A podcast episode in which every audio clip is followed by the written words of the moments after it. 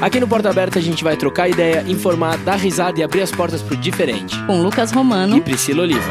Sempre com um convidado novo e um tema de fritar o cérebro.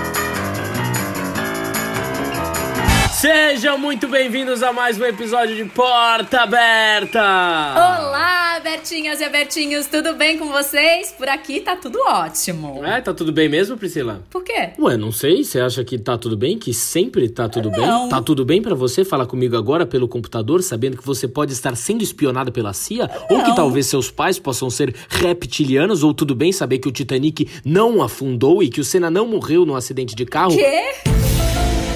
Teorias da conspiração.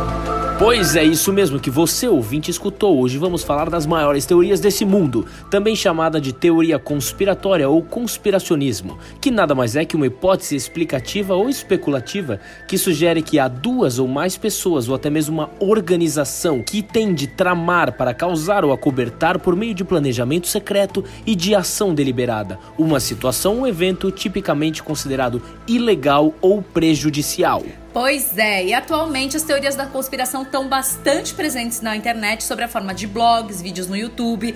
Com o coronavírus também surgiram várias teorias da conspiração, bem como nas mídias sociais. Se a web aumentou ou não a prevalência dessas teorias, essa é uma questão que ainda precisa ser pesquisada. E para ajudar a gente a bater um papo e debater um pouco sobre esse assunto, a gente convidou ele, que é ator, produtor, compositor e a idosa mais sensual do Espírito Santo. Por favor, recebam Davi Tapias, uma salva de palmas. Gente, acreditem nos seus sonhos, porque esse dia chega. Você é um convidado do Porta Aberta. Ai, meu Deus, bem-vindo, meu Davi! Uau, que honra! Gente, Estou muito feliz de estar aqui, principalmente um assunto que eu domino muito, porque eu sou capixaba e a gente é um povo muito desconfiado. Então, teorias da conspiração, acredito em todas. Ai, olha, então, eu ia falar aqui, né, que de vez em quando a gente sente que é uma vergonha de falar que acredita, mas eu sou uma pessoa que eu tenho uma tendência a acreditar numa teoria da conspiração. É. Eu amo. Não é, e é super comprovado que, tipo, a cada cinco teorias, pelo menos uma pessoa acredita em uma delas. É, tem gente que acredita em cinco, né, Priscila? Ah, é, eu acredito.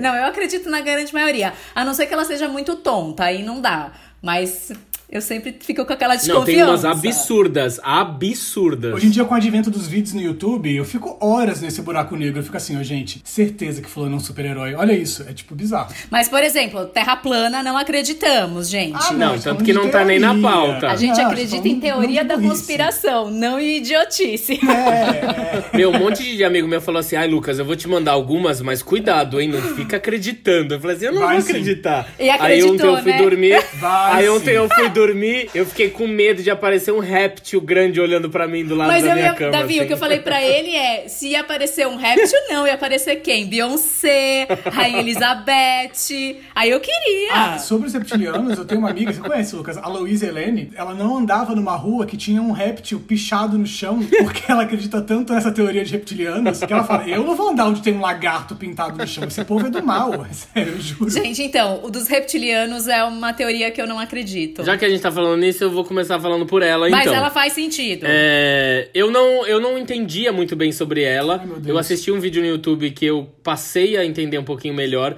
E eu comecei a ler. Cada vez que eu comecei a ler, eu não acreditei que isso existe. Na verdade, a teoria dos reptilianos é uma teoria das mais doidas que existem. é, mas a teoria é que há uma elite reptiliana entre nós e eles são muito poderosos. Existem 6% dos americanos que acreditam nessa teoria, que dá mais ou menos umas 12 milhões de pessoas que acreditem que existem uma onda réptil em nosso planeta. Eles acreditam que existem diferentes teorias da origem deles, né? Algumas pessoas elas acreditam que ou eles são seres terrestres que se desenvolveram antes dos humanos, outras que são seres multidimensionais que eles podem estar em qualquer lugar aqui, ali, e eles podem assumir a forma humana, né? Para quem não sabe, essa ideia nasceu e se popularizou com o David Icke, que é um teórico que passou a afirmar que os alienígenas reptilianos mudam de forma e controlam a Terra, assumindo a condição humana secretamente. E de acordo com. Tinha que ser um David, Ai, né, gente, Davi? desculpa. E de acordo com o David, eles são semideuses e vieram de uma constelação Draco, que quando eles chegaram aqui na Terra, eles criaram os humanos e criaram uma raça híbrida entre lagartos e humanos, que são os reptilianos, Deus. que são capazes de ter aparência humana para sobreviver e tem que beber o sangue dos humanos para conseguir sobreviver. E o objetivo desses seres é poder político e manipular a sociedade. Eles são atualmente personificados como líderes, executivos, heróis, políticos e todos aqueles que são idolatrados por alguma razão. Essa teoria até tem a ver com a princesa Diana, que eu até vou comentar aqui mais pra frente. Mas aí você me faz a pergunta: mas como eles são, Lucas? Como identificar um reptiliano? Beyoncé. Vamos lá. Desce o slide. Eles são altos, bebem sangue, mudam de forma, mas para você reconhecer eles, eles normalmente têm cabelos avermelhados, olhos verdes ou mel, têm audição muito aguçada, pressão baixa, o que é estranho, porque algumas pessoas que a gente considera reptiliana não tem nada a ver com essas características. É, não, é isso que eu tava falando. De todo mundo que eles falam reptiliano, eu falei, então ninguém é. Exato. Não, gente, mas assim, também como que você vai identificar, tipo assim, ah, você pegou o elevador com seu vizinho, você vai olhar pra ele e fala, hum, audição boa, hein? Reptiliano. Isso, reptiliano. E é engraçado porque, tipo assim, eu li uma coisa também que tem uma, um dispositivo no nosso cérebro que a gente meio que, pra sobreviver, a gente tem uma reação quando a gente vê uma cobra. Eu tenho. Ou algum réptil. É meio que uma coisa de defesa. A gente sente Chama que tem alguma coisa por perto, um instinto. Tanto que os gatos têm isso também. Por isso que você co- coloca um pepino do lado dele, ele dá aquele pulo gigantesco. Então, quando a gente tá na presença de uma pessoa reptiliana, a gente sente esse instinto. Não, mas eu não sabia disso, desse lance do. dessa teoria de que era de ETs. A teoria que eu sabia era a teoria da evolução deles, né? Que eles, junto lá com a evolução, né, macaco, homem que foi virando e tudo, que paralelo a essa cadeia tinha aberto uma cadeia dos que evoluíram dos répteis, né?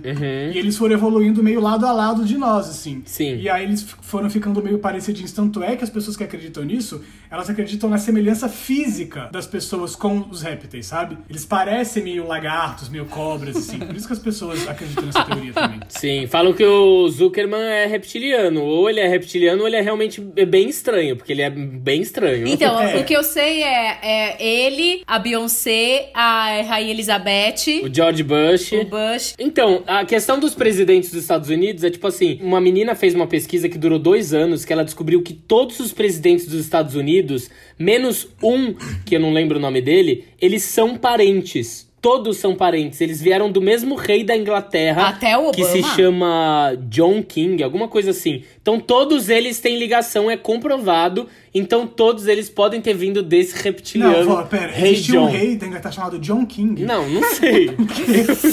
Acendi Eu meu cigarro imaginário. Não, não, eles não são parentes. Eu li essa matéria, então todos os presidentes dos Estados Unidos têm uma ligação aí na árvore E genealógica. eu vi uma vez que eles falam as características físicas dos reptilianos, e aí eles estavam falando que eles têm, como é que fala, escamas, né? Mas pegaram uma foto da Beyoncé que eu falo, mas bicha, isso aí é a lace dela, que era uma foto assim bem perto do couro cabeludo e tava meio puxadinho, criando, mas ela estava claramente com uma peruca. Gente, é a lace. Não era uma tem escama. nada de re... É, porque se for assim também as Kardashian também são reptilianas. É meu filtro Ai, solar gente. que descasca no sol. Não, então, mas tem um, um primeiro relato de que isso realmente existe, aconteceu em Ashland, Nebraska, em 1967, quando o agente de polícia chamado Herbert Schremer afirmou ter sido levado a bordo de um OVNI com seres reptilianos. Bom, depende do que ele usou, realmente ele foi, né?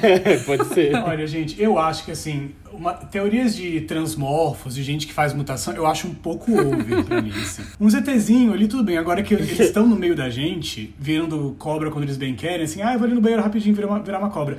Eu não sei se eu acredito super. Parece É, novela da. Record. Eu prefiro não acreditar nessa. Ah, então, mas, mas é que sobre isso, né, dos reptilianos, eu acho que, tipo assim, se é pra falar de uma ordem de pessoas que controlam os outros, Comandam. é, que comandam os outros por meio de uma influência, assim, meio organizado, eu acredito muito mais na teoria dos Illuminati, né? Dos Illuminati Ai, e do... os Illuminati é foda. Então, gente, Sim. porque assim, é muito simples, né, o lance deles, né? O lance deles é nova ordem mundial, a dominação do mundo por meio de controlar pessoas que estão no meio da gente. Mas eles são seres extraordinários ou não? São humanos normais, os Illuminati. Não, eles são humanos normais, Ah, com tá. um poder de influência bizarro, assim, que vem, tipo, hereditariamente, e que tem vários pontos. Isso, assim, tipo, é- essa teoria da conspiração é a mais assustadora porque ela é que mais tem dados, sabe? Uhum. De encontros secretos, de lugares secretos. Lá na Disney, né, cara? O Walt Disney construiu o Clube 33 no meio da Disney, né? Que ele mesmo falava, era um lugar só pra pessoas convidadas dele, e que ia ele, e, sabe, de vez em quando ia Michael Jackson, escondido, ninguém sabia, ninguém tinha acesso lá dentro. Não,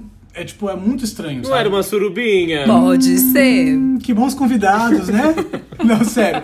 É porque assim, quando você junta essa teoria dos Illuminati com o negócio do MK Ultra, aí o bagulho fica muito sério pra mim. Sim. Ah, então peraí. MK Ultra e Illuminati são coisas diferentes. São, são diferentes. Porque assim, os Illuminati é simplesmente a ordem de pessoas, né, que tem os recursos pra poder fazer o que eles fazem. Tá. O MK Ultra seria. O MK Ultra existiu real, né? O presidente.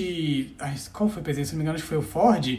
Ele se desculpou pelo MK Ultra lá na década de 70, porque ele foi um procedimento que existiu mesmo pela CIA na década de 50, 60. Existiu mesmo durante 20 anos ali, escondido. Depois veio à tona porque um cara morreu. Tem um documentário no Netflix sobre esse cara. Então, assim, é- existiu real esse. E o MK Ultra, ele era um processo de dominação mental, né? De, de controle, que tinha base lá no, no nazismo, né? Com, com aquele cara, o Joseph é, Mengele, né? Que é conhecido como Anjo da Morte. Isso é uma coisa que que eu acredito muito, gente, porque quando eu era criança eu li aquele livro Os Caras, sabe? Do Pedro Bandeira. Sim! São crianças investigadoras.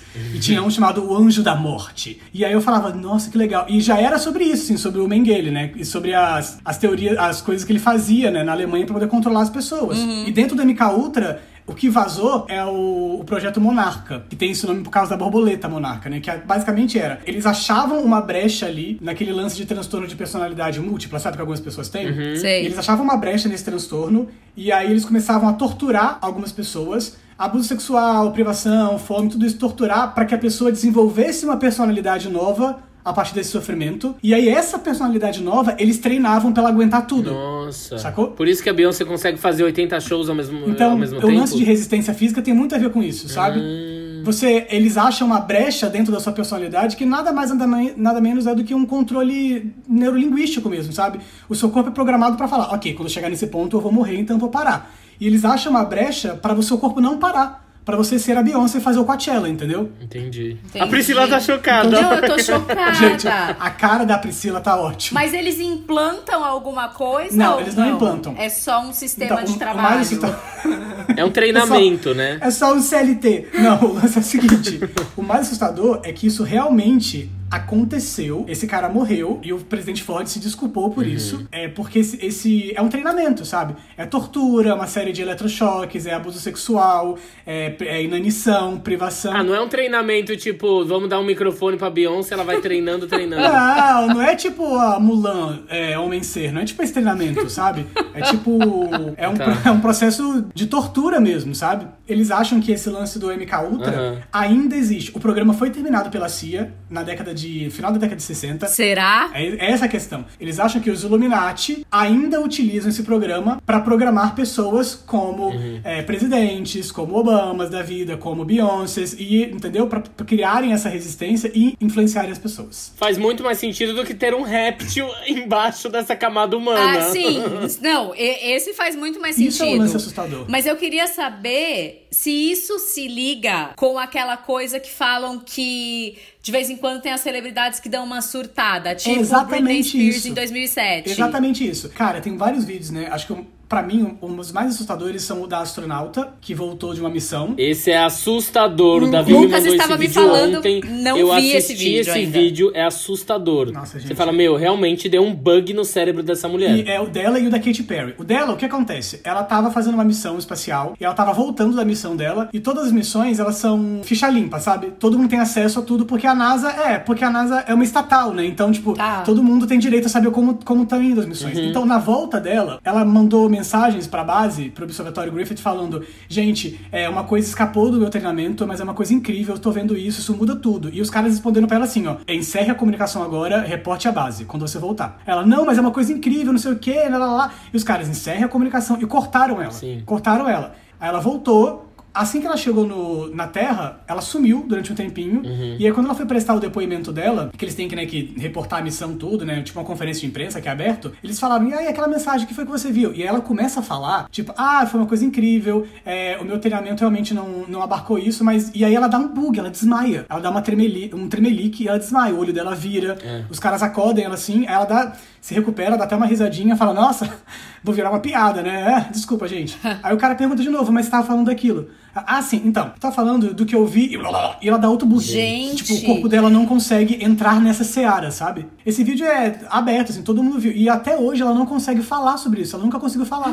Quando ela vai falar sobre esse assunto, o corpo dela dá um. blá, blá, blá, dá um troço. Gente. Mas aí vocês acham que é o quê? É automático dentro do cérebro ou tem tipo uma sala de controle onde a gente tem a- o acesso ao cérebro dessas pessoas? Não, cara, eu acho tipo assim, sabe-se lá o treinamento que você recebe pra você ir pro fucking espaço, né? Pois é. Não é tipo fazer um cardio pra fazer um musical, né? É tipo, velho, é tipo você, velho, que- os treinamentos que você recebe devem ser muito bizarros. E pro seu corpo não dar conta de falar sobre o assunto é muito behaviorismo clássico, sabe? É tipo pareamento de impulso, sabe? Quando eu falo sobre isso, o meu corpo sente dor, porque eu fui torturado, porque eu fui estuprado, e aí você esquece isso e quando você chega perto disso de novo, o seu corpo dá um Ou então, eu não sei, dependendo do que foi o que ela viu, se são, tipo, coisas controladas por ETs e tal, e eles, eles fazem isso no corpo dela, pra ela não É, revelar. mas aí isso é- seria uma outra teoria, já não seria o MK Ultra. Seriam, tipo, dominação por alienígenas. O lance dessa teoria do controle mental, né, é que você tem milhares, milhares. Sério, gente.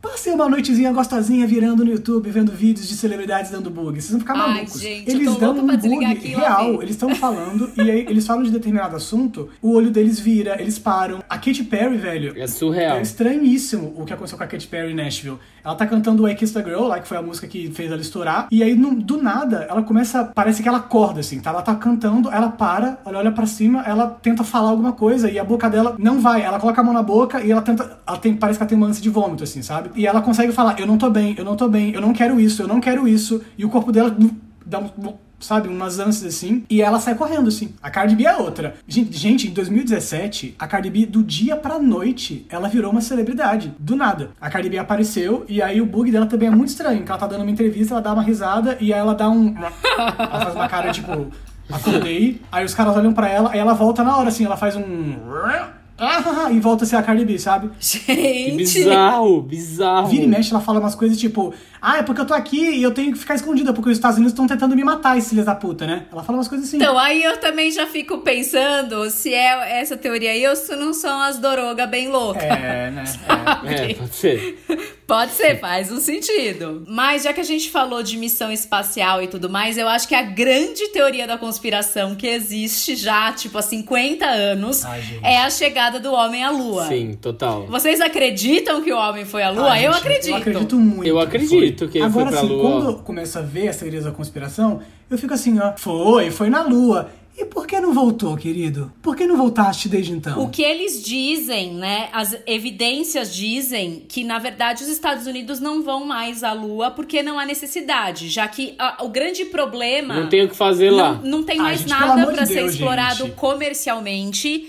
As missões espaciais são muito caras e a questão que teve na época e que é uma das teorias pra tipo realmente ser verdade é que tinha uma disputa espacial entre a União Soviética, que hoje é a Rússia, Aham. e os Estados Unidos. E a União Soviética, que era o grande inimigo dos Estados Unidos, jamais desmentiu a missão Apollo 11 e a chegada do homem à Lua. Então, pra eles, isso é uma grande evidência de que realmente o negócio aconteceu, porque pra, para a União Soviética era muito bom desmentir a questão Claro. dos Estados Unidos. Além de outras evidências. É? Porque eles estavam. Eles sempre estiveram na frente na corrida espacial, né? Sim. Eles, eles colocaram o primeiro satélite, aí colocaram aquela cachorrinha É, lá, La- Laika. ai. Mas é isso que é estranho também, sabe? A União Soviética tava arrasando. Eles colocaram o satélite, colocaram a Laika, aí a- os Estados Unidos, que não tinha feito nada até então, tava de boas, vai lá e fala: Ah, colocaram a cachorra, vou colocar um homem. É, vou colocar três homens na lua. Fazer a foto da bandeirinha dos Estados Unidos na Lua. Então, vamos lá. É uma do- dos indícios de que talvez, nossa, isso é mentira, porque a bandeira tá ali reta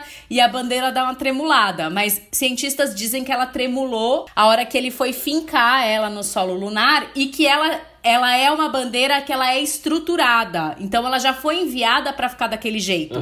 Que senão ela ficaria murcha, entendeu? É, o mastro, o mastro é, é em L, né? Exato. Ele tem uma, uma haste em cima, assim. É. Eu realmente acho assim, tá, foram, foram, legal. Mas aí tem umas coisas que não tem como ajudar vocês, né, NASA? Cadê a gravação original?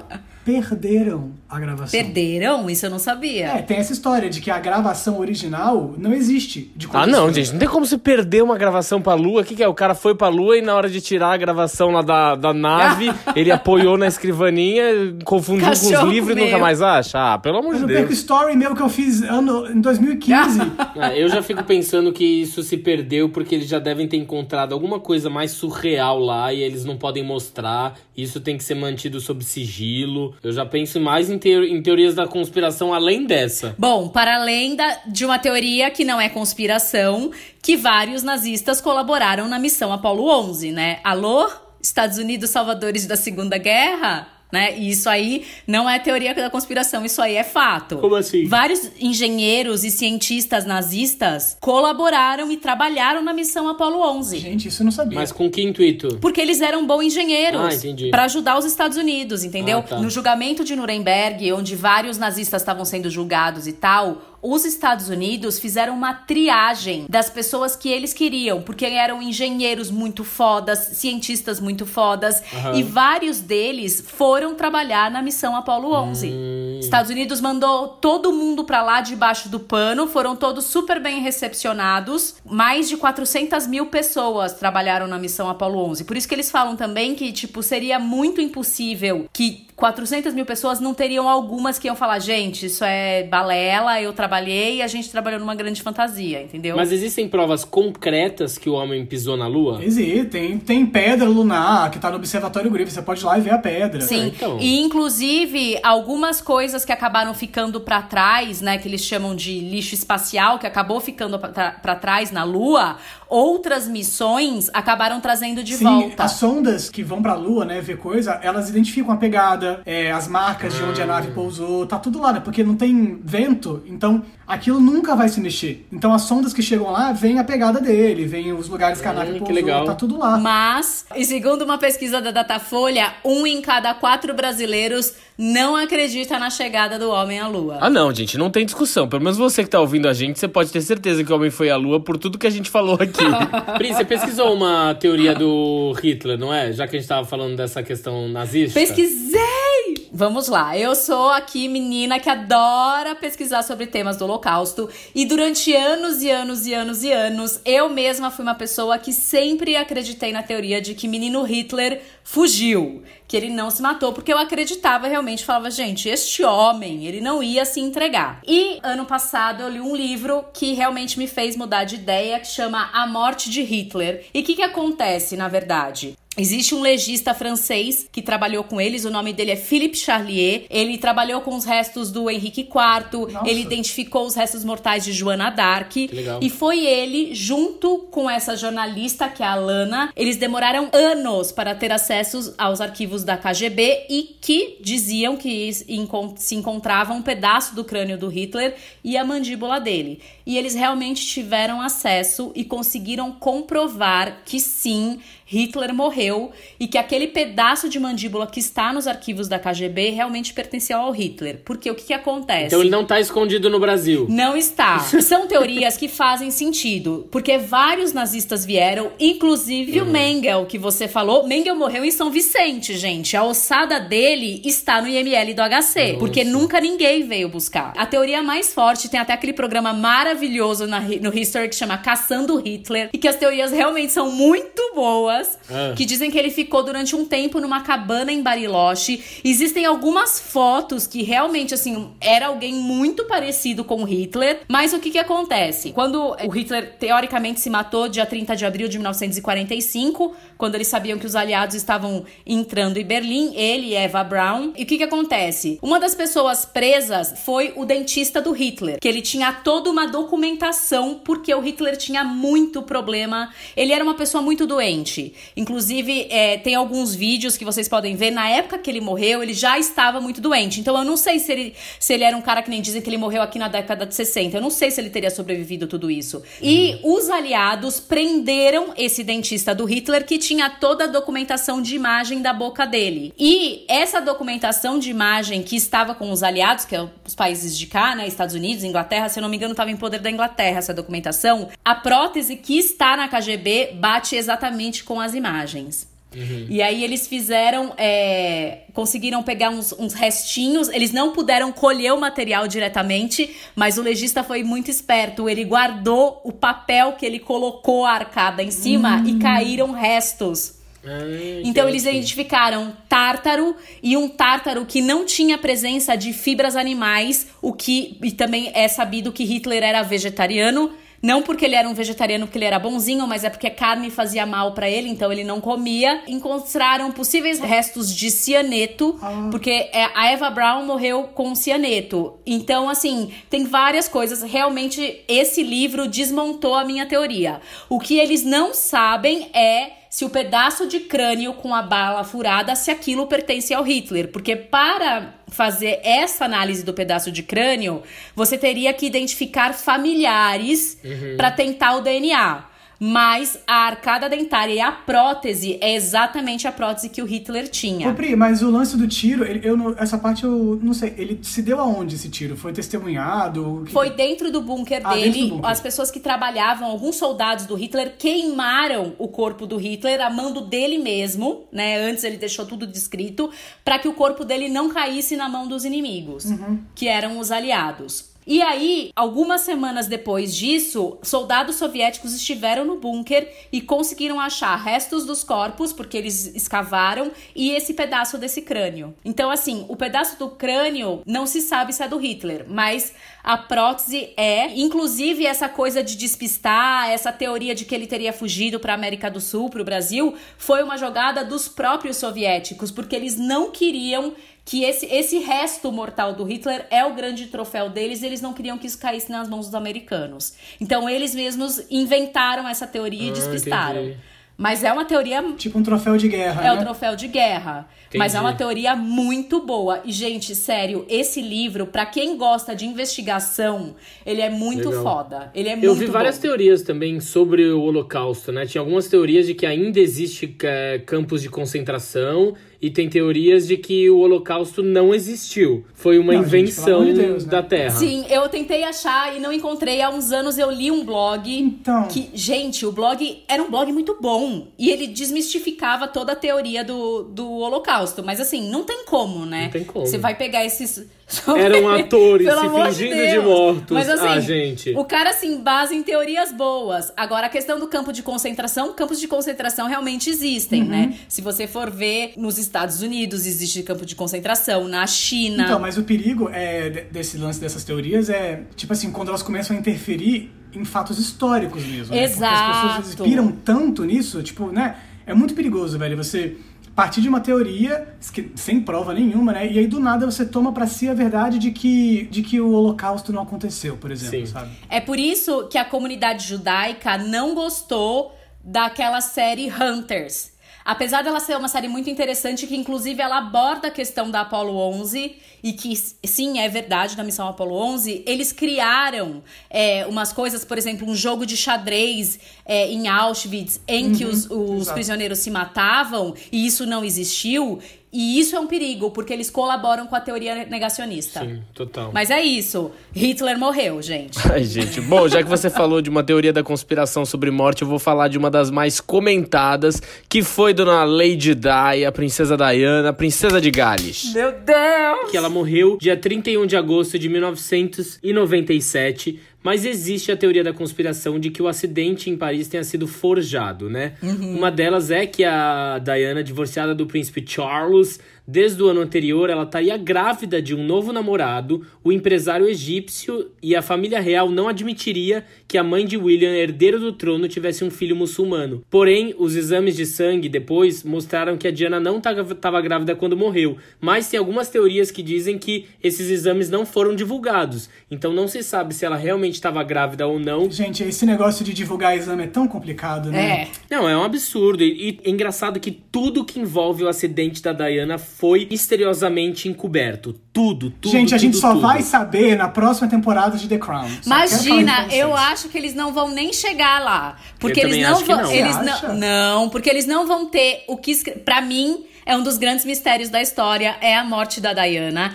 E eu acho que eles podem cair ou muito em teorias negacionistas, ou eles podem acabar acusando a família real de alguma coisa. É, então eu acho que eles não vão querer tocar nesse assunto aí, não. Eu acho que eles vão parar antes. É, então, eu acho que eles não vão mostrar, não, porque pelo menos todas as teorias que eu tenho aqui envolvem a família real. E aquele medo que ela sentia de ser morta era por conta da família real, que queria ela morta. Gente, mas na própria The Crown dessa temporada, eles já, já mostram como a família real é bizarra e assustadora, e com o próprio Charles e tudo. Vocês acham mesmo que eles vão, que eles vão fugir, que eles vão fazer chapa branca pra isso? Eu acho que eles vão fazer chapa branca pro, pro acidente da Ai, Diana. gente, eu vou ficar muito triste. É, não sei. Em em 2017, o ex-mordomo da princesa revelou a existência de uma carta dela em que ela estaria preocupada em ser morta e a morte seria útil pro Charles, porque pegaria muito mal pra ele se casar com uma outra enquanto a ex ainda estivesse viva. Então, mas com ela morta, os britânicos aceitariam com mais facilidade o novo relacionamento dele, então seria um bom motivo pra eles matarem ela. Outra é que, além da coroa britânica, outros interessados na morte da Diana seriam os paparazzis. Meio que forjaram essa morte, causaram com a perseguição ali a morte Gente, é porque dela. o lance do túnel, né, é muito puxado. É né? muito puxado. Tiveram É puxado. 14, tinham 14 câmeras naquela região e nenhuma registrou o acidente. Isso é um absurdo. Como assim? E o mais surreal de tudo é que quando acabou o acidente, o carro ele foi levado por um reboque, um guincho, tipo foi levado como se nada tivesse acontecido. E depois de quatro horas do acidente, o túnel estava liberado para circulação. Como se nada tivesse acontecido. Eles limparam o, o túnel todo. Eles lavaram o túnel. Gente. Não teve É muito perícia. estranho, gente. É a princesa mais amada do mundo. Então, a família do Dodge Al-Fayed, que morreu no acidente junto com a Diana, é a fa- uma família muito poderosa da Inglaterra. Eles são árabes, mas Uhum. da Inglaterra. Inclusive, são donos da, daquela loja Harrods e tudo mais.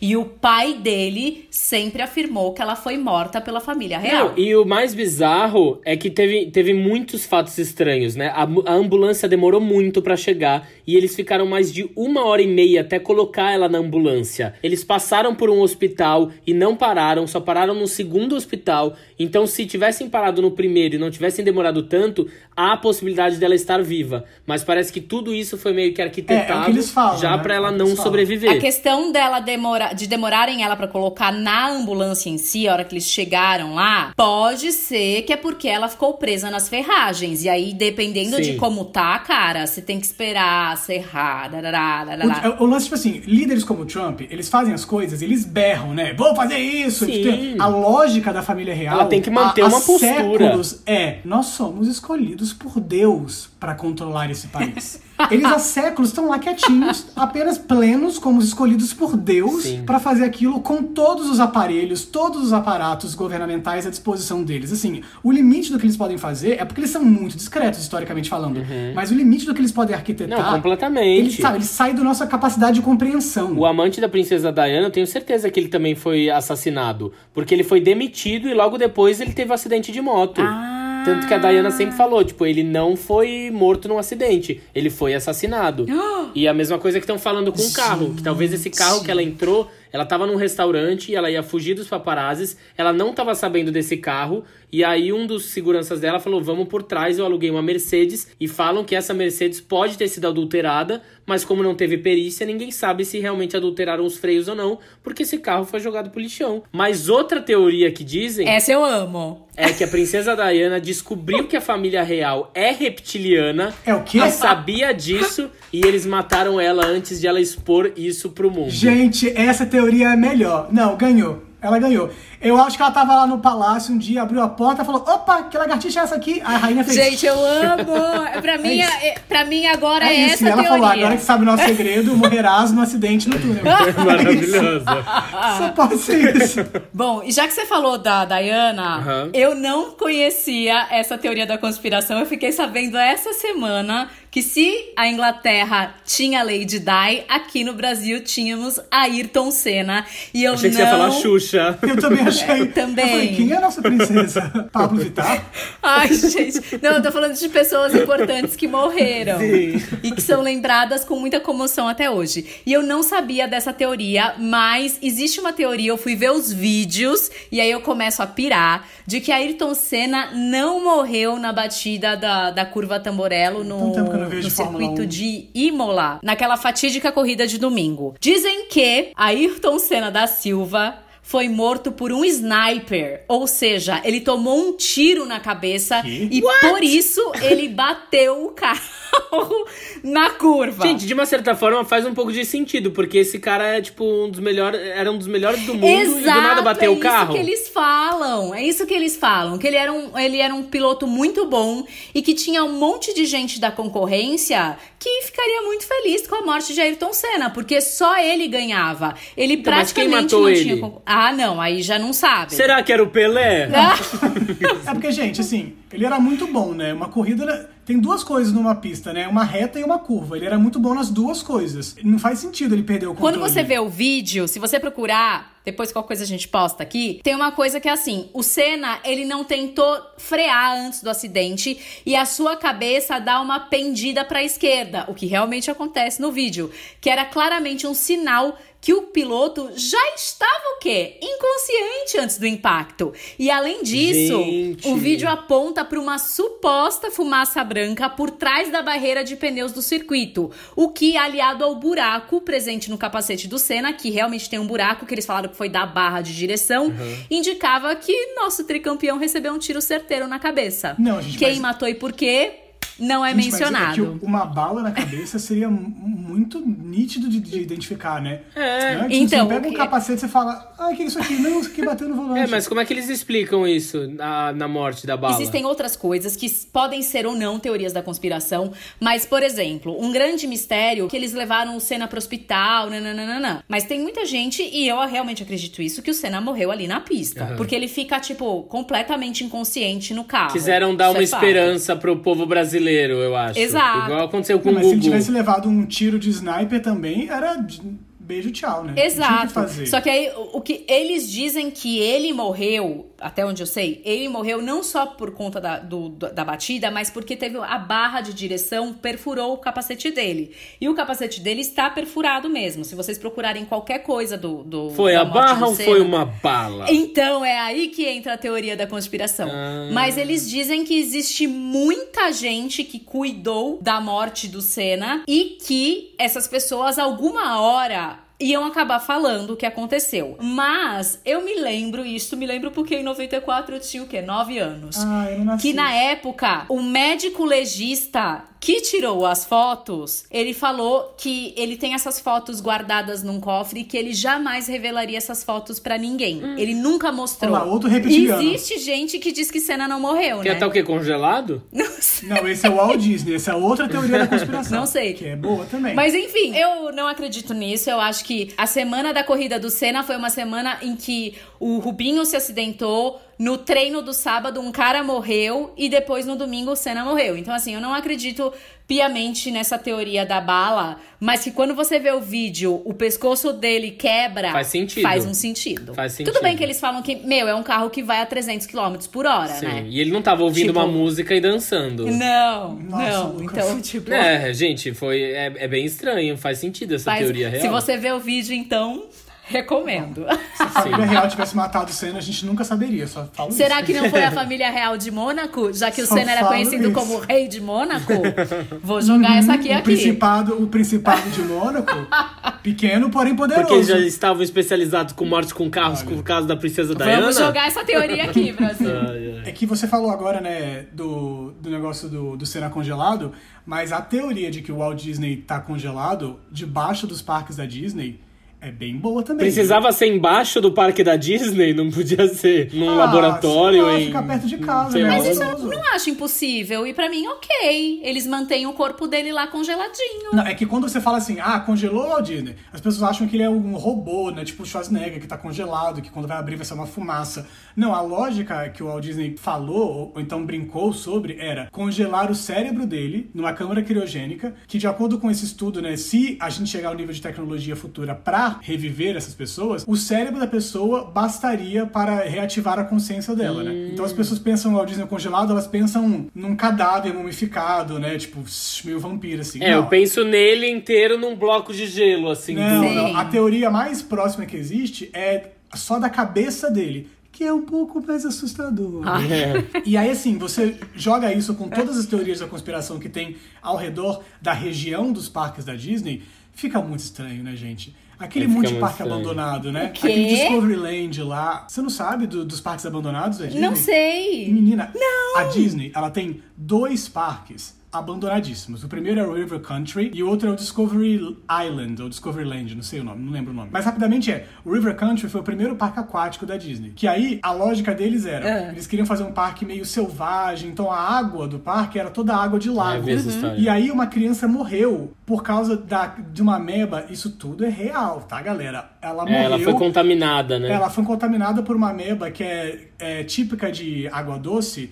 que é aquela ameba que dá aquele tipo de meningite que come o seu tecido cerebral. Sei. Então uma criança morreu porque uma ameba da Disney comeu o cérebro dela, galera. Aí a Disney fez o quê? Quando o parque fechou no final do ano, na época de inverno que eles falam que é pra manutenção, que não tem muito público, o parque simplesmente nunca mais abriu. Gente, mas não pode, não podia trocar e drenar essa água, botar uma piscina? Então, eles tent... aí eles fizeram isso e abriram os outros parques da Disney, né? Que é o, o Typhoon Lagoon, lá, os parques que são de piscinas de cloro. Entendi. Esse é um dos parques. E o outro parque, que era o Discovery Island, que também tá abandonado, a Disney não desmontou esses parques. E Pri, eu vou te mandar o vídeo. Tem dois, dois vídeos muito famosos, que foi uma, foi uma youtuber que conseguiu invadir o parque e ela filma o parque, é muito assustador. Porque é um parque inteiro abandonado, tipo, vegetação cre- crescendo nos tobogãs, Gente. musgo, lodo Ah, nas é igual coisas. o Hopi Hari. E um fotógrafo muito famoso por é, fotografar lugares abandonados, ele fucking nadou o lago. Ele nadou o lago, porque o parque é todo vigiado por polícia. Tá, mas e por que isso, que ele né? tá lá não, ainda, Ele então? nadou e fez um ensaio de fotos com drones e tudo, mostrando o parque. Tipo assim, é muito bizarro. Esse vídeo tá no YouTube, ainda tá aberto, podem, podem ver, podem procurar. Tem gaiolas com animais, que a Disney deixou animais dentro de gaiolas ainda. A Disney sim- a Di- Vivos? vivos. A Disney simplesmente sumiu do parque. O que não, sabe, demolir um parque é uma área útil deles. E a Disney, ela, tipo, Ela criaria um novo Orlando, parque, seria A menina- incrível. Essa youtuber que Sim. conseguiu invadir e fez o vídeo, ela tinha aquele annual pass holder da Disney. Ela, ou seja, ela pagava mensalidade pra ela poder ir pra Disney quando ela quisesse. Depois que ela fez o vídeo e postou, ela foi entrar na Disney de novo e ela foi levada pra uma salinha. Ela fez um vídeo contando isso. Ela falou que os caras cancelaram o passe dela e falaram: enquanto você não tirar o seu vídeo do ar, você está proibida de entrar e de ter contato com qualquer outro produto da Disney Corporation. ever." Gente, que bizarro. E ela não tirou o vídeo, achei maravilhoso, o vídeo tá lá. O Walt Disney tinha aquele lance dos Illuminati, né? Do Clube 33, que era um clube que ele tinha desenvolvido. Será que é lá? Galera, é, com certeza é lá, gente. Beyoncé vai pro parque abandonado, com Princesa Diana, Ayrton Senna, todo mundo. Taylor Swift, Geral, todo mundo lá. geral. Obama. É um grande churrascão. Ai, gente, quando que vão me chamar pro clube dos Illuminati? Eu queria tanto. É, é. Não, tem umas teorias muito bizarras, muito. Eu perguntei no meu Instagram se alguém conhecia alguma teoria da conspiração diferente e me mandaram essa que eu não conhecia e quando eu contar vocês vão achar bizarra.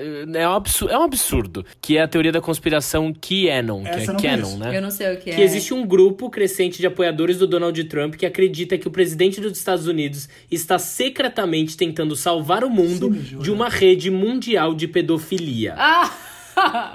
Gente, é, na verdade, tipo, Ai. tudo começou em 2017 com um post de um mural é, de mensagens politicamente incorreto do 4chan, que chama, né, intitula- intitulado Breadcrumbs, que eles postaram um manifesto exemplificando tudo isso e essa junção do que, né, Anon quer dizer do que que remete à dita permissão de segurança, né, que é uma permissão de nível Q, que é uma autorização do Departamento de Energia que concede a uma pessoa acesso a informações de seguranças que são secretas. E o Anon é de anônimo. Então é essa pessoa anônima que tem essas informações. E aí, depois dessa postagem, o manifesto viralizou e vários apoiadores do Trump acreditam realmente nessa teoria. O principal, eles acreditam que todos os presidentes antes do Trump eram criminosos que faziam parte de uma organização global maléfica Ah, de pedófilos satanistas. Ah, e eles também afirmam que membros das Forças Armadas que não trabalhavam para essa cúpula de pedofilia teriam procurado o Trump, implorado para que ele concorresse à presidência e limpasse o governo de agentes Ah. com esse golpe militar aí para liberar todo mundo dessa pedofilia Gente, geral. Resumindo, alecrim dourado que cresceu no campo É um sem ser dourado, semeado. gente. É um alecrim Essa dourado. teoria, ela cai, ela cai por terra no momento em que ela fala. É uma teoria que acha que o Trump está tentando ajudar. Ponto, acabou. Fake. Acabou. Não tá. Exato, Não exato. Não, e tipo, galera. teve um acontecimento que tinha um acampamento para desabrigados no Arizona. E aí foi uma turma de veteranos visitar esse acampamento e eles falaram que era um campo de concentração de pedófilos. Gente, então, que tipo, loucura! eles realmente acreditam. Se você assistir as palestras do Trump, os depoimentos dele, no meio da população, sempre tem umas pessoas com a plaquinha com o que escrita na plaquinha, que é dessa teoria da conspiração bizarra. Bizarríssimo. Nossa, é bizarro. Lucas, agora fala daquela teoria da conspiração que foi você que me falou, me informou, não sabia que existia e que é maravilhosa. A do Titanic? Sim! Ah, não, gente. Gente, ah, a do eu Titanic. amo a teoria do Titanic. Ah, eu não. amo a teoria do eu Titanic. amo. Não acredito nela, mas eu amo. Quando eu li ela, eu falei assim: o Titanic não afundou. O a quê? teoria é essa: o Titanic não afundou. O quê? Eu li e falei assim: gente, como assim? Existem troços do navio embaixo Gente, do mas oceano. o Oscar, Alô, James mundo. Cameron, corre Exato. aqui. Então eu falei, o quê? É uma ilusão, chorei baldes com esse filme. Eu tinha as Mas duas, os dois VHS, porque tinha que parar no meio pra ver a segunda parte. Então, mas faz muito sentido, ó. tipo, A história que a gente conhece é do filme de 15 de abril de 1912, quando o navio Titanic bateu no iceberg e afundou, matando 1.500 pessoas. Até aí, ok. Mas e se eu falasse pra vocês que o navio que afundou não era o Titanic? Essa teoria fala que a White Star Line, a empresa marítima dona do Titanic, estava tendo alguns problemas financeiros na época e um dos seus navios, o Olympic, ele tinha uma vez batido em um navio e tinha ficado muito danificado por conta desse acidente. E esse navio Olympic, ele não estava no seguro, ao contrário do Titanic que tinha seguro. Então o que, que a companhia pensou? Eu vou dar uma fraude nesse seguro.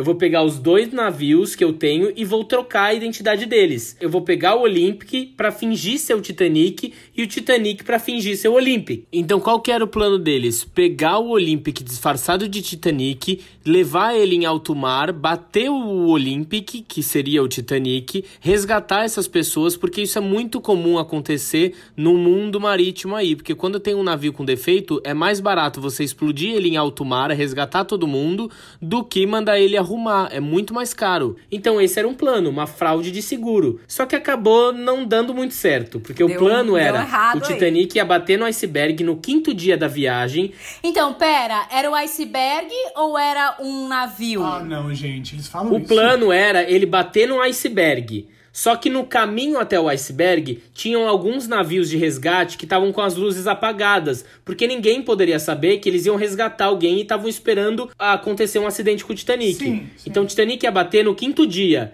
E iam ter, ele ia bater próximo desses navios que estavam esperando. Só que durante ah, o trajeto, o cara que estava comandando o navio sabia de tudo isso. Porque ele era o ex-comandante do Olympic, né? Exato, exato. Só que no quarto dia ele trombou e bateu com um desses navios resgate, porque ele não eles não estavam, eles estavam sem iluminação. E aí no que ele bateu, ele se assustou e mudou de rota. No que ele mudou de rota, ele se afastou dos navios de resgate e acabou batendo num iceberg. Por isso que os navios de resgate demoraram muito para chegar onde realmente bateu e acabou morrendo 1.500 pessoas. E que, na verdade, o que co colaboram muito pra essa teoria também é que um dos donos da White, White, Star Line, White Star né? Lines, é. Aham. Era o JP Morgan.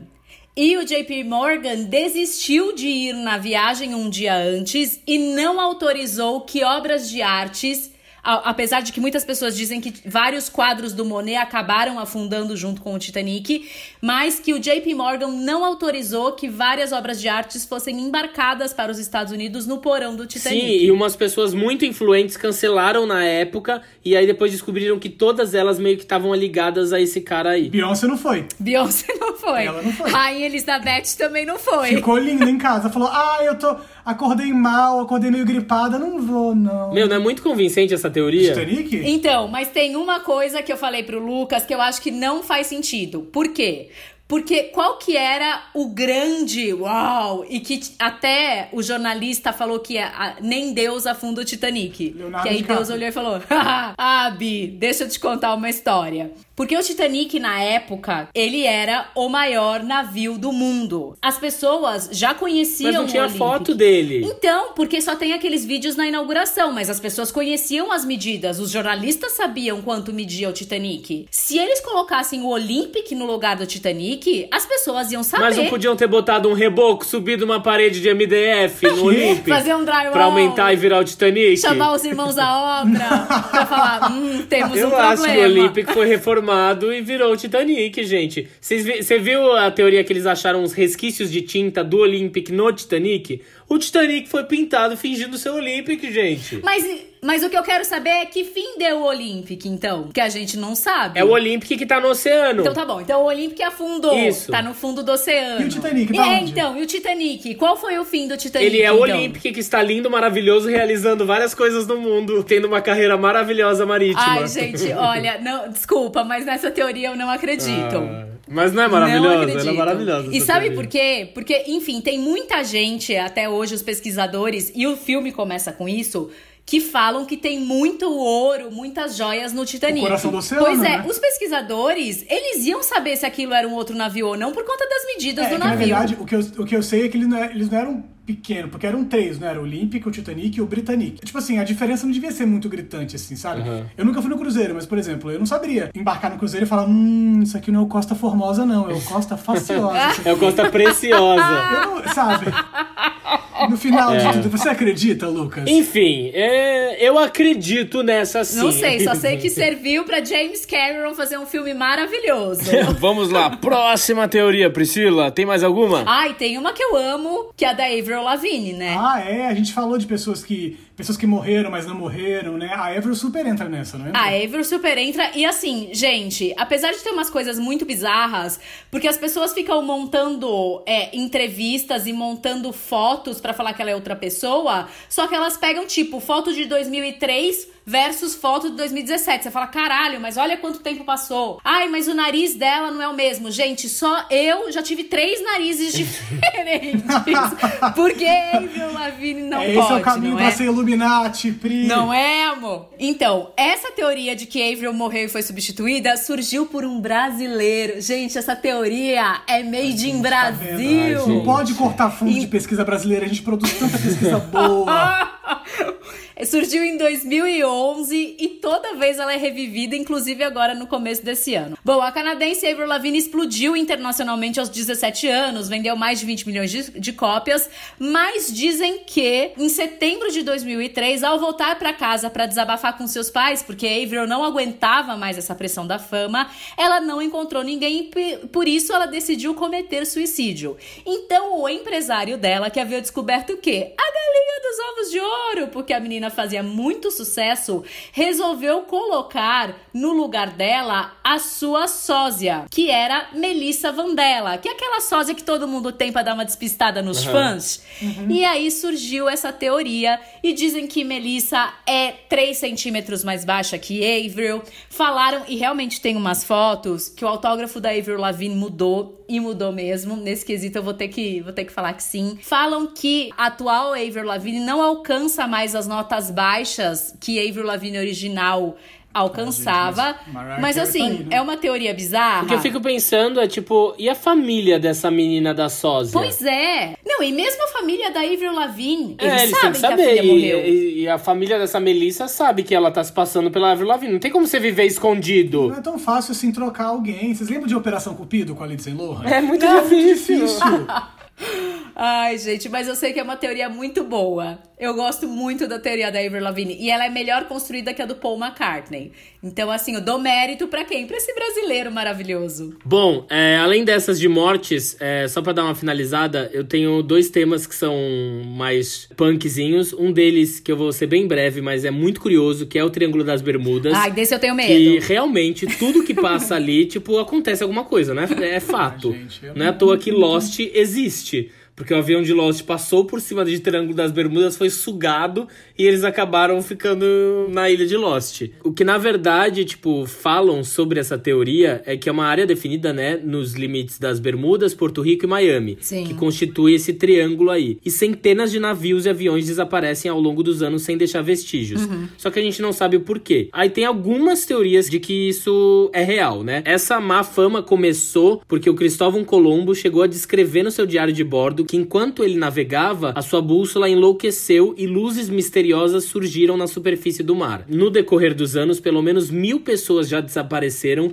centenas de navios e aeronaves desapareceram e muitas vezes as comunicações de rádio de rotina são o último contato que eles fazem com as bases, né? Ah, eu tenho medo. É, eu tenho medo real dessa, desse- medo dessas gente, porque do, bermudas. do Triângulo É, é, Bermudas. são umas coisas muito bizarras, né? Vira e mexe, um avião some e reaparece, tipo, meses depois. Você fala, que? Tem boas justificativas, assim, é científicas, estranho. mas nenhuma delas é comprovada, né? Por exemplo, eles falam que a região é cheia de problemas meteorológicos, até porque a Flórida tá sujeita a furacões e tempestades, então chegam, às vezes, as ondas a 40 Não tem um metros. lance com campo eletromagnético também, que desregula as coisas. Aqui eles falam: as Ilhas Bermudas localizam-se sobre um grande vulcão extinto, por isso suas águas escondem rochas difíceis de identificar quando o mar está calmo, causando colisões e naufrágios. E alguns pesquisadores acreditam que fossas subaquáticas muito profundas seriam capazes de sugar pequenas embarcações.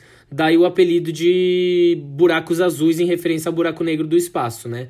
Outra teoria possível, mas não comprovada, se refere a bolhas de hidrato de gás metano presente na área, que esse gás altera a densidade da água, afetando a capacidade de flutuação do navio. E É explosivo, então se algum navio chega a essa superfície e encontra essa faísca, bum, o navio explode e acaba desaparecendo sem ninguém saber. Mas as mais estranhas incluem teorias de portais extradimensionais, anomalias gravitacionais ou magnéticas, fantasmas de escravos, Nossa. Fantasmas de escravos. é, aqueles navio fantasma da vida que afunda navios e abduções alienígenas. E avistamentos de OVNIs também foram relatados no Triângulo das Bermudas. Eu Gente, tenho medo. Sobre OVNIs, real, pegando esse gancho de verdade, eu só acredito na teoria de OVNIs. Aquele livro Eram os Deuses Astronautas. Você já leu? Não, Não, e tenho de Deus, medo. nunca quero ler. Não quero. Cara, eu fiquei muito assustado. Eu devia ter uns 16 anos, assim, e o meu avô falou: Ah, é o único livro que eu gostei muito na vida. Isso é o meu avô, que, tipo, não gostava de ler livros. Ele falou: O único livro que eu gostei muito na vida, que eu li várias vezes, foi o Eram os Deuses Astronautas. E eu surtei, porque eu queria ler o livro que o meu avô leu. Eu não sabia sobre o que, que era. Eu simplesmente fui na livraria e peguei o livro. eu comecei a ler, e é a teoria mais famosa do mundo de que os alienígenas vieram pra Terra muito antes da, da- civilização existir, como a gente conhece. Eles. ah, Esse título, né? Eram os deuses astronautas, é porque as, as civilizações antigas tinham contato com os alienígenas, tipo. A torta direita, eles vinham, falavam, e aí galera, bem, tudo bem, beleza? Eles achavam que, eram, que eles eram deuses, que os caras desciam e eles eram deuses. Então eles. Calma, quando isso? Ah, tipo, sumérios, egípcios. Ah, tá. Tipo assim, até- as pirâmides, a dúvida é comprovada, né? Tipo, não tem como os egípcios terem construído aquelas pirâmides com a tecnologia que eles tinham. Não, é bizarro. Isso é comprovado, tipo assim, Uhum. ninguém explica. E eles eram revestidos de pedras que só existiam a tipo 800 mil quilômetros do lugar que as pirâmides estão. Como que foram, como que levaram aquelas pedras pra lá? Mas qual que é a teoria? A teoria é, sabe aqueles campos que tem naquele filme Sinais, aqueles campos na mata que ficam Sim. um monte de Ai, eu tenho assim? pavor. Morro de medo, pelo amor de Deus. Eu morro de então, medo. É isso. Aqueles campos, eles eram o povo dando indicações pros deuses de onde eles podiam pousar. É. Os ETs desciam com naves e coisas, e aí o povo, eles tinham maneiras de organizar isso, né?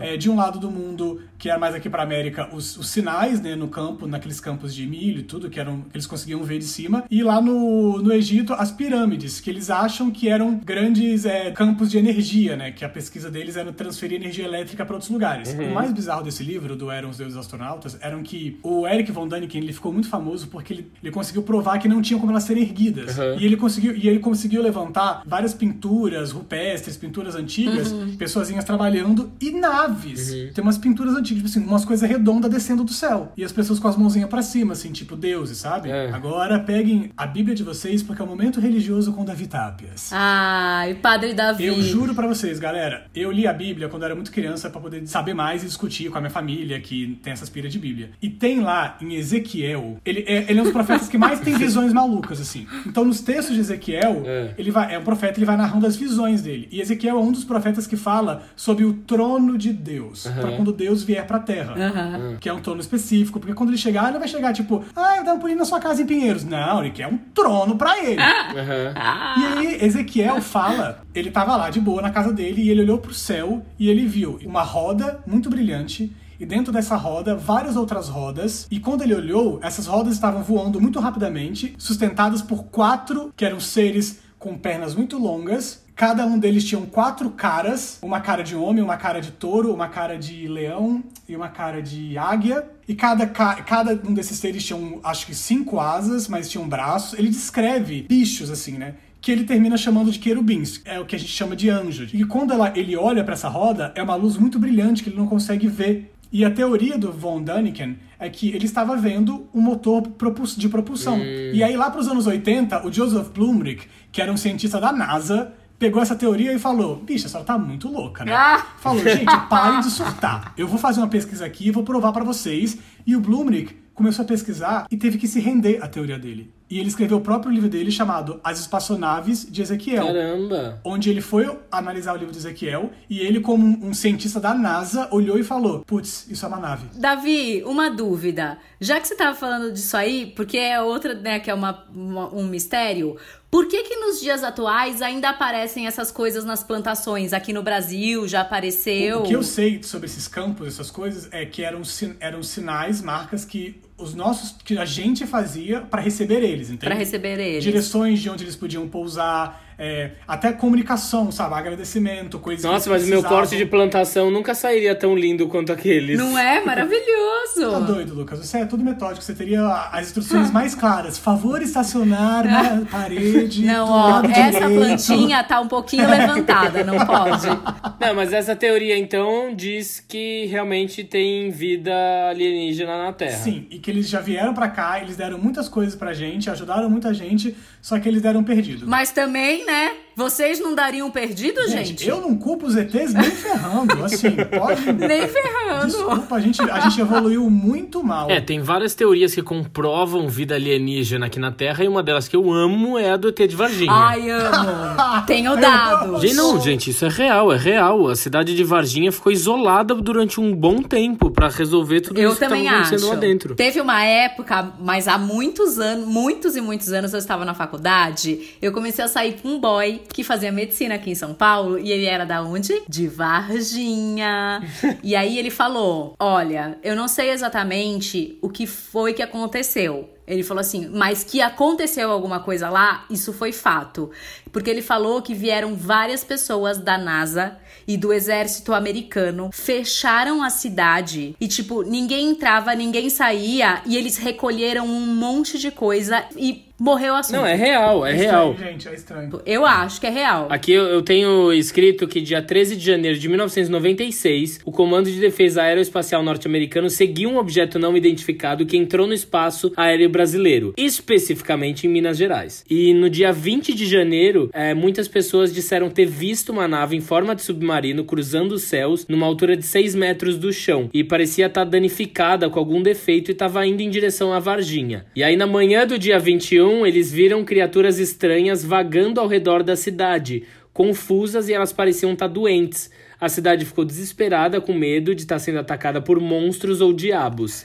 E aí o exército foi contatado e duas criaturas foram capturadas sem resistência. Uma foi morta a tiros pela polícia e outra foi transferida para um hospital local para receber tratamento por conta dos ferimentos, porque eles queriam entender o que, que era aquilo. E aí um ortopedista ele foi instruído a operar uma das pernas da criatura. O quarto ele estava selado, somente alguns cirurgiões e policiais eles tinham acesso. A criatura foi descrita tendo 1,50m, enormes olhos vermelhos, pescoço fino, pele escura, molhada, mas que quando você tocava ela, ela ficava seca e não dava para determinar o sexo. A ferida da criatura cicatrizou em 24 horas.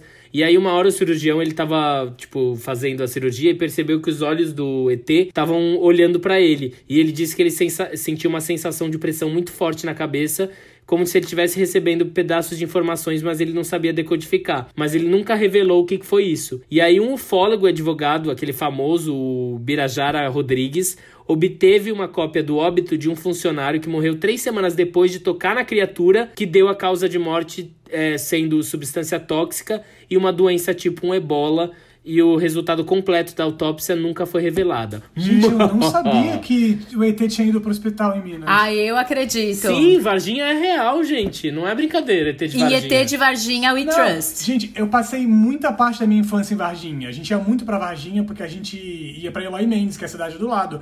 Eu cansei de ficar em Varginha. Eu achei que era só uma coisa tipo ah, e tu tem coisas grandes, Varginha tem o Mito, ET. um mitozinho, sim. Não, Não existiu, existiu. Gente, aconteceu. E as meninas que viram, que foram as primeiras meninas que viram, elas nunca negaram. E elas falam até hoje, né, as meninas que viram o ET. Sim. Que elas estavam atravessando tipo um matagal, assim, um como se fosse um terreno baldio e ele tava lá. Nossa, que medo. Ai, Pelo sério? amor de Deus. O que eu amei é que tempos depois, anos depois, Maurício Ricardo, que é aquele cartunista, gente, uhum. tem na internet, procurem no YouTube. Ele fez uma entrevista, um, tipo um programinha de entrevista com, com o ET de Varginha, ele mineiro, falando mineirês, falando que ele ama um pão de queijo, um queijinho. Ai, é maravilhoso. Maravilhoso. Se tivesse que dar uma dica para algum ET cair, eu acho que ia falar Minas mesmo. É um lugar muito gostoso. Ai, pra uma nave de extraterrestre cair, falava: Meu, tem um lugar em Brasília chamado Congresso Nacional. Vai lá. Mas desce e não, não precisa nem parar o motor, já desce com a chama Joga assim, assim, ó. Davi, a gente tem um quadro do nosso programa onde a gente abre a porta e fecha a porta para alguém ou alguma situação que está acontecendo nesse mundo. Davi, para quem você abre a sua porta? Gente, sem dúvida nenhuma, nenhuma mesmo, eu vou abrir a porta para uma ONG chamada Abraço Cultural. Vocês estão ligados? Ah, eu sei qual é. Cara, o trabalho deles é muito incrível. É um trabalho de capacitação de refugiados, basicamente assim, que eles fazem aqui no Brasil. E eles estão com uma campanha chamada Abrace Daí. Né? Em tempo de quarentena e isolamento social, eles capacitam refugiados para dar aulas de idiomas e para dar aulas de vivência cultural, sabe? Então são trocas de experiências, assim. É, então eles estão oferecendo maneiras de você ter aula de espanhol, aula de árabe, de francês, inglês com esses refugiados. Maneiras com as quais você pode conhecer as culturas deles. Que demais. E agora, pelo Abraço Daí, a gente consegue se movimentar e, tipo assim, uma das coisas que a gente precisa fazer para manter a sanidade mental é trocar, né, com o próximo, né? Tá tudo no perfil deles lá no Abraço que legal, Cultural. Que legal. E eles estão usando a hashtag Abraço Daí. Eles aceitam doações e tudo. E eles têm programas também de ensino de línguas e dessas trocas culturais. O trabalho deles é, o trabalho deles é incrível, de verdade. Boa, arrasou. Pri, pra quem você abre a sua porta? Ah, eu vou abrir a porta pro meu amigo Lucas Romano, Olha que me apresentou que uma série. Ah, Ai, meu... Por quê? É marmelada. Só porque você me apresentou Modern Love, Lucas. Ah, eu é estou apaixonada por essa série, Meu, gente. quando eu assisti, eu falei, meu, a Priscila vai amar essa série. Tanto que a gente falou no episódio Exato, de quarentena. é uma série da Amazon Prime que conta, baseada na Modern Love, que é uma, uma coluna do New York Times, e conta histórias de amor que se passam em Nova York, mas ela é muito boa, gente. Sério. E é o que a gente tava falando É pro Davi boa, aqui antes. Não é aquele amor nhenhenhé, é aquele amor impossível idealizado. São Não, histórias é um real. reais. São histórias reais. Sim. E o que, eu mais, o que eu mais amei é que depois eu fui o quê? Jogar na internet e achei quem são as pessoas das histórias. E aí você fica lendo Ai, que o que é verdade, o que não é verdade, o que aconteceu com elas Que depois. legal. É muito bom, gente. Assistam Modern Love. Bom, eu vou abrir minha porta pra duas coisas. A primeira é pra uma live que iluminou e acalmou a todos nessa semana, que foi a live de Sandy. Júnior. Ah, não, essa Que foi a uma segunda porta. delícia. Posso abrir uma janela pra eles? Também vou abrir uma janelinha Pode. aqui. Gente, sério, a melhor Sério? live Não, que sério, teve, eu fiz guacamole em casa, fiz um vinhozinho, juntei os meus pais, foi uma delícia. E juro, eles conseguiram construir um ambiente super descontraído, engraçado, é, pra uma live eu achei muito gostoso de assistir. Acho que foi um clima muito gostoso. Não sei se vocês Super. concordam. Não, e assim, Muito, vo- muito. vamos falar uma coisa que a gente tem que, vamos admitir. Vocalmente, tecnicamente, musicamente, foi a melhor live que teve. Claro, gente. Em são termos assim de tipo qualidade musical. Sim. impecáveis. Gente, o Lucas fazia tudo. Ele tava aqui, tipo aquelas, aqueles seres que tem 80 braços. É. que Vai tocando. Então, mas eu vou dar. Eu não vou fechar a porta pro Lucas Lima, mas eu vou dar o quê? Eu vou dar uma encostadinha, deixar ele encostada, porque uma hora ele me incomodou. Não incomodou vocês, não? É, eu, acho, eu gostei muito ele dele no um começo, pouquinho. eu achei ele legal, mas tinha alguns momentos que ele extrapolava um pouquinho querendo atenção, eu achei. Mas eu com acho que pouco ele de tava nervoso. Sabe aquela vergonha alheia de quando um casal tá brigando na sua frente? Você fica tipo, No momento Rodrigo Santoro. sabe? É, eu fiquei com muita vergonha alheia. Sim. Esse momento, foi, não, esse momento foi vergonha alheia. E eu acho que, tipo assim, vários, vários momentos que ele começava a puxar uma música e a Sandy falava, tipo, não, amor, ninguém pediu essa. Essa não tava na lista, não." E aí ele essa obrigava ela a cantar. Achei um pouco boy lixo. Eu falei assim, eita, É, fiel. foi um pouco over em alguns momentos. Vamos criar uma teoria da conspiração? Será que Sandy Leia Lima vive num casamento abusivo? Ah, meu Deus. Vamos jogar aqui. Ai, gente. Essas foram aberturas de portas. Agora que a gente abriu a porta, a gente fecha a porta também. Davi, pra quem você fecha a sua porta? Gente, vou fechar a porta. Acho que nada controversialmente, mas é que me deu uma cansada. É, tá difícil. Eu vou ter que fechar a porta pra Anitta. Ai, não é? De verdade, Sim. gente, não dá mais. Sim. Eu não sei vocês, mas eu, eu ouvi um podcast sobre cancelamento, eu não lembro o nome, acho que era Janela Fechada, muito incrível.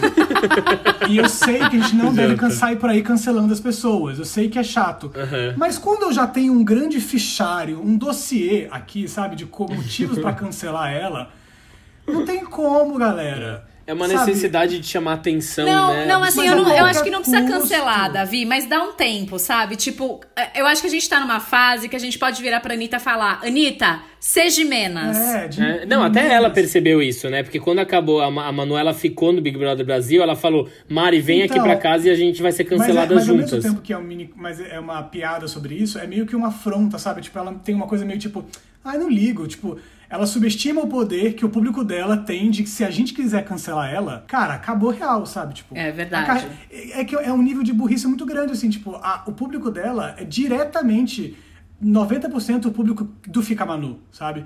E aí, do nada, você faz um negócio desse de live, tipo assim, baseado numa. em nenhum motivo, de repente numa.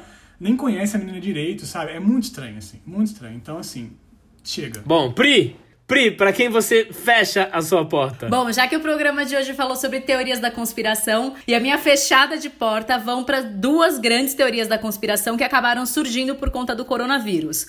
Uma é que a rede 5G é o responsável por disseminar e contaminar é a as internet? pessoas. Isso, exatamente. Ai, gente.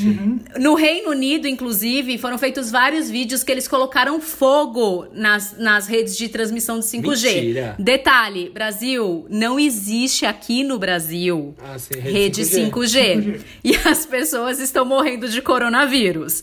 Então, assim, e tem muita gente, inclusive gente importante, que teoricamente é esclarecida, disseminando essa desinformação. Gente, então, minha absurdo. fechada de porta vai para isso e também vai para uma outra teoria da conspiração, é, que é que o Bill Gates é o responsável pelo coronavírus. Segundo, inclusive, é, um grande guru do atual governo brasileiro, senhor Olavo, Olavo de Carvalho, que já tinha feito antes um vídeo falando que o coronavírus não existia porque não havia no mundo nenhuma comprovação de morte por coronavírus. Alô, Itália, corre aqui. É, ele falou que o Bill Gates patenteou o coronavírus e que ele tem um único objetivo com isso, que é a redução populacional. E tem muita gente acreditando nisso. Que quem criou o coronavírus foi o Bill Gates e que agora ele está fazendo essa coisa de criar uma vacina porque ele quer ganhar muito dinheiro. É, é, foi ma- mais ou menos a mesma coisa Cri, que cri, aconteceu cri, com a cri. AIDS, né? Que meio que a AIDS foi criada pra existir essa Exato. Essa limada em algumas pessoas e Exato. ter a redução populacional. E é assim, é bizarro, porque a criação de uma vacina é muito caro. Uhum. Se o Bill Gates quiser lucro, meu amor, um, ele pode aplicar o dinheiro dele, já que ele é um bilionário, né? Então, se ele quiser ter mais lucro, ou ele cria um outro sistema de computador que é mais barato que criar uma vacina e ele vai conseguir vender mais. Ele tá desenvolvendo, acho que são quatro ou cinco, né? Possíveis Isso, vacinas. possíveis sozinho, vacinas. o Bill Gates, tá? Sim, sim, É exato. Tipo, é tipo alguém sentar na cadeira e falar: Ah, eu vou desenvolver uma vacina pra salvar a humanidade. É ele. E foi exatamente por isso que começou a surgir essa coisa do ele tá muito interessado, logo a culpa é dele. dele. Invejosos. então eu fecho minha porta para essas duas teorias da conspiração. Arrasou. Bom, eu vou fechar minha porta para um assunto que ficou muito em voga nos últimos dias, que é todo esse preconceito e essa discriminação que está ocorrendo com a doação de sangue onde o Brasil não autoriza a doação de sangue de pessoas LGBTs. Sim. Então, o Brasil está sofrendo muita demanda de estoque e a lei ainda é inflexível e discriminatória. Eu tenho até uma história de um garoto que foi doar sangue para o seu tio no hospital, ele estava doando normalmente no SUS e ele foi para um hospital privado e aí a mulher perguntou para ele se ele tinha relação nos últimos 12 meses com homens e ele falou que sim. E ela disse que por isso ele não podia doar. Não, é bizarro. Ainda está em discussão, mas é simples. Por que, que vocês não fazem teste no, com o sangue da pessoa, independente do gênero, da classe, da raça, da orientação sexual? Se o sangue estiver saudável. Como eles já fazem, né? É um precedente tão retrógrado e tão discriminatório, né? Absurdo, assim. Tipo assim, porque Absurdo. A gente, a gente tá vivendo. 2020, uhum. a gente tá falando de um precedente legal que fala porque você se deita com fulano, você não pode Sim. salvar a vida da sua mãe, por exemplo. Sim. É muito bizarro esse precedente, sabe? É e eu acho que assim, gente, a gente conhece conhece cada vez mais histórias de mulheres que foram contaminadas pelos próprios maridos. Se esses caras chegarem num banco de sangue, eles vão poder fazer doações, Exato. né? E é bizarro, porque ao mesmo tempo que você é homossexual, se você, se você é homossexual e você não tá afim de falar pra mulher, você fala: "Não, não tive". Exato. E você vai lá e doa. Exato. Entende? Então, assim, eu acho que é um preconceito muito retrógrado. Antes, tem que, exato, tem que exato. Testar se o seu sangue tá saudável para você poder salvar a vida de alguém. Não é por discriminação que você vai segregar e selecionar. Você não tá claro. tá doando seu, seu contatinho, sabe? Seu histórico de WhatsApp. Você tá doando sangue para salvar alguém. Bom, turma, então é isso. Agora fica uma dúvida. Se você olha para o mundo e vê o mundo todo caótico, do mal, cheio de injustiça e sofrimento sem sentido, será que acreditar em teorias da conspiração não faz você se sentir bem, confortável? Você já parou para pensar nisso? Bom, acreditar em teorias da conspiração também faz com que nos sintamos bem, Brasilzão. É porque são histórias que têm coerência interna e que nos ajudam a compreender as coisas inesperadas e que nos causam medo, motivo pelo qual também frequentemente aparecem por trás dos atentados terroristas, por exemplo. A crença nas teorias da conspiração pode ajudar a superar um sentimento de impotência e de falta de controle. Já parou pra pensar? Exato, você que tá ouvindo a gente aí, você busca sentido em tudo que você faz? Que você imagina, o que você vê ou lê? Fica essa questão. Hum. Davi, amigo, muito obrigado por esse bate-papo maravilhoso ótimo, que tivemos. Davi. Amigos queridos, sem palavras, eu amei, eu amei, sério. Eu não vou dormir durante uma semana? Não vou dormir durante uma semana. Gente, eu vou correr pro YouTube pra ver os vídeos que você falou. Eu quero super também ver esses vídeos. Gente, você que tá ouvindo, a gente vai selecionar uns vídeos e vai postar no nosso Instagram. Então segue a gente lá que a gente vai postar todos esses vídeos para vocês assistirem. É, Davi, para quem quiser acompanhar o seu trabalho, os nossos ouvintes, aonde eles podem te encontrar? Gente, no meu Instagram, arroba Davi Tapias, tem tudo lá, o que eu faço, o que eu não faço, as peças que eu faço, as peças que são canceladas por causa do coronavírus, todas as musiquinhas, trabalhinhos, tudo, tudo demais. Vai lá no nosso Instagram, arroba Porta Aberta Podcast, toda semana tem um episódio diferente, dicas, dúvidas, sugestões, manda pra gente lá. Obrigado, Obrigada, vó. Davi. Obrigado, vó. Isso. Beijo, galera. Beijo. Tchau. Tchau. Adeus.